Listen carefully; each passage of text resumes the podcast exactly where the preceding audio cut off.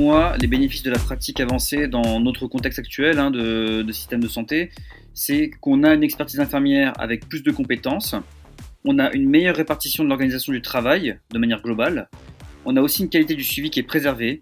En fait, les études outre-Atlantique et dans tous les pays du monde où la pratique avancée est implantée, elles montrent une chose, c'est qu'on ne fait pas moins bien que les médecins.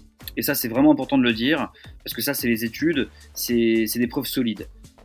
Et ensuite, les bénéfices, c'est aussi que c'est une profession nouvelle qui permet de rééquilibrer l'organisation des soins et d'avoir un métier hybride entre l'infirmier et le médecin. Et puis après, ce qu'on peut dire, c'est qu'effectivement, avec nos nouvelles compétences cliniques, recherche, collaboration, ce genre de choses, formation, on va pouvoir aussi euh, accompagner euh, mieux les soins infirmiers et aussi euh, faire en sorte que les soins infirmiers soient mieux reconnus en France.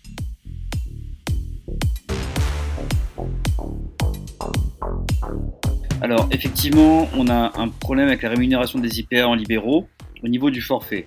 Et c'est vrai que ça fait couler beaucoup d'encre et ça gaspille beaucoup de salive euh, auprès de personnes qui sont outrées. Mais euh, en fait, au final, les IPA libéraux aujourd'hui, ils gagnent pas correctement leur vie. Euh, et même, il y en a certains qui gagnent en dessous du seuil de enfin, ils sont en dessous du seuil de pauvreté en fait, très clairement. Hein, ça ne fonctionne pas, donc ils arrêtent. Hein, ils se forcent pas. L'idée, c'est qu'en fait, l'IPA, c'est pas comme le médecin. C'est pas une consultation à 25 euros. L'IPA, en fait, ils ont créé un forfait. Il y a plusieurs parties de ce forfait. Il y a un premier forfait qu'on appelle le forfait d'éligibilité. C'est en fait euh, une consultation d'une heure avec l'IPA, avec euh, le, patient, pardon. Et en fait, ce forfait d'éligibilité de 20 euros, il est là en fait pour que l'IPA puisse voir le patient et voir si ça rentre dans les critères du protocole d'organisation, euh, ce patient, pour qu'on puisse l'accompagner. Ensuite, il y a le forfait initial. Il est facturable lors de du premier contact annuel lié à la prise en charge du patient, d'accord, pour des soins en pratique avancée. Ensuite, il y a le forfait de suivi. Il est euh, facturable chaque trimestre, en fait. Et euh, ensuite, il y a une majoration qui existe de 3,90 euros, hein, pour, euh, pour être très précis. Pour être encore précis, le premier forfait initial, il est à 58,90 euros. Donc c'est l'anamnèse, la rencontre avec le, patient, la discussion. C'est des consultes IPA, c'est des consultes assez spécifiques hein, qui, durent entre 45 minutes euh, et plus d'une heure.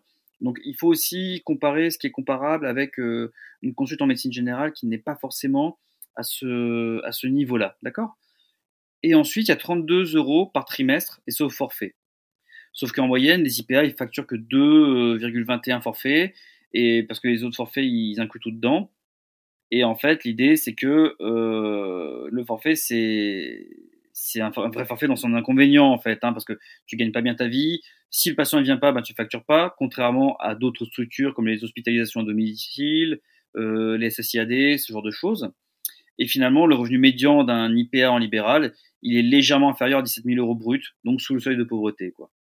Euh, en fait, l'idée, c'est que le patient, ils ont mis en place le forfait pour qu'il soit vu un certain nombre de fois. Mais en général, le patient, comme c'est du parcours complexe, eh ben, il vient plus que ce nombre de fois qui est prévu. Donc en fait, après, ça casse le forfait en termes de rentabilité.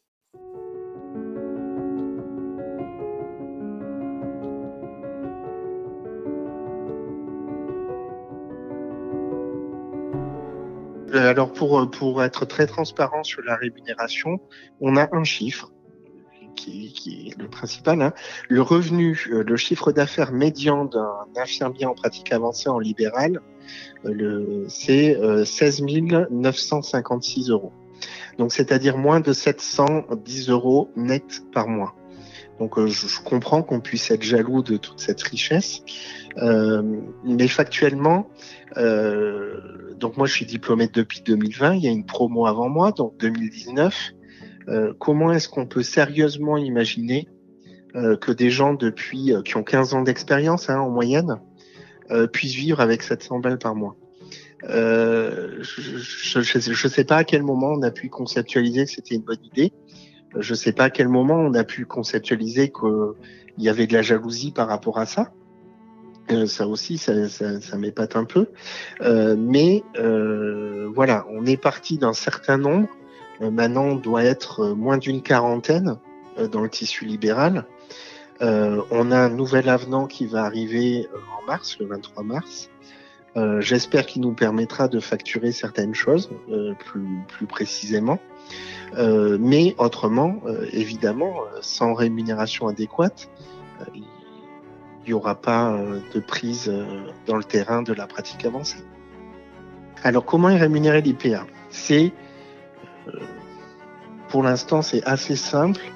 un IPA, quand il voit un patient, soit il est éligible, soit il n'est pas éligible. C'est-à-dire, soit il a une maladie chronique sur laquelle on peut le voir, ou de l'accès aux soins, ou des choses comme ça. S'il n'est pas éligible, donc c'est que de l'accès aux soins, de la prévention, des choses comme ça, euh, c'est souvent des, des, des pré-consultations d'anamnèse, en fait, qui durent plus d'une demi-heure, une demi-heure, euh, pour 20,27 euros brut, donc 10 euh, euros. Euh, cette partie-là.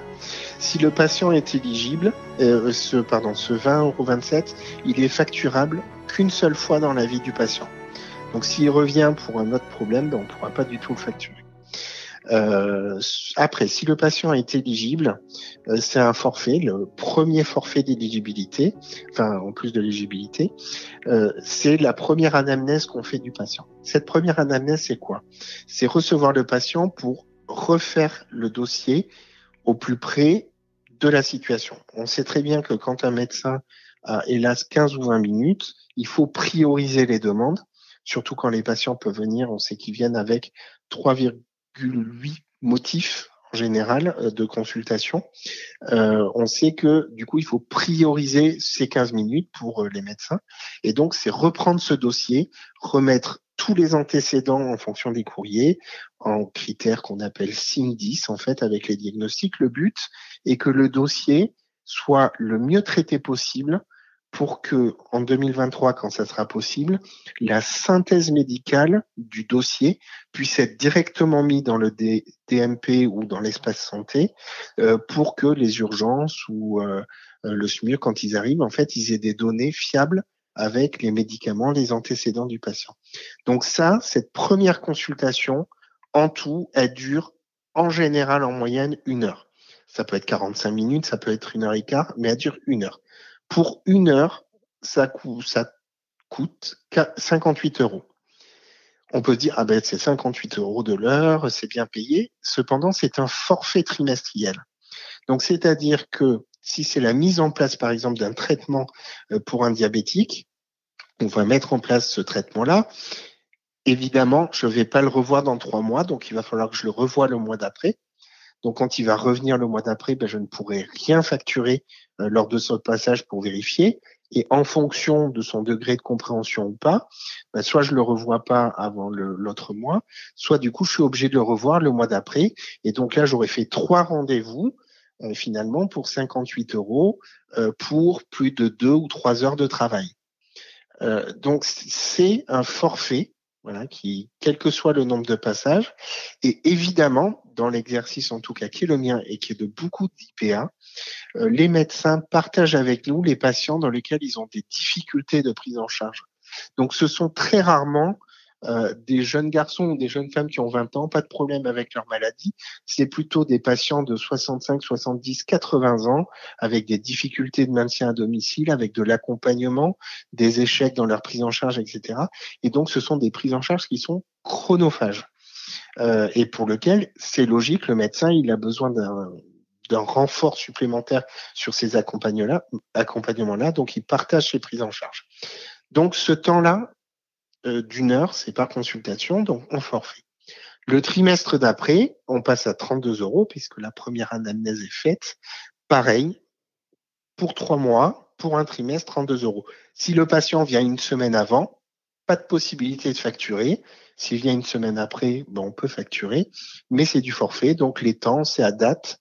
Donc voilà. Ce qui fait que quand on regarde les, échelles de facturation au niveau de la CNAM, un IPA facture en moyenne 2,4 forfaits par an, par patient. Donc, c'est-à-dire que l'IPA facture une centaine d'euros par an euh, pour plus de deux, ou trois heures de travail euh, par patient. Et donc, c'est pour ça, en fait, que ces IPA, non seulement euh, le temps qui est pris avec la rémunération à côté qui est pas en adéquation, plus la difficulté d'orientation des patients à cause du protocole d'organisation fait qu'on arrive à ce revenu médian de 17 000 euros euh, brut annuel. Eh bien, euh, moi, je suis un peu en dessous. Je suis à 500 et quelques euros net mensuels. Euh, très clairement, euh, je diversifie mes sources de revenus euh, de manière absolument légale. Donc, je donne des cours, je fais de la formation en DPC.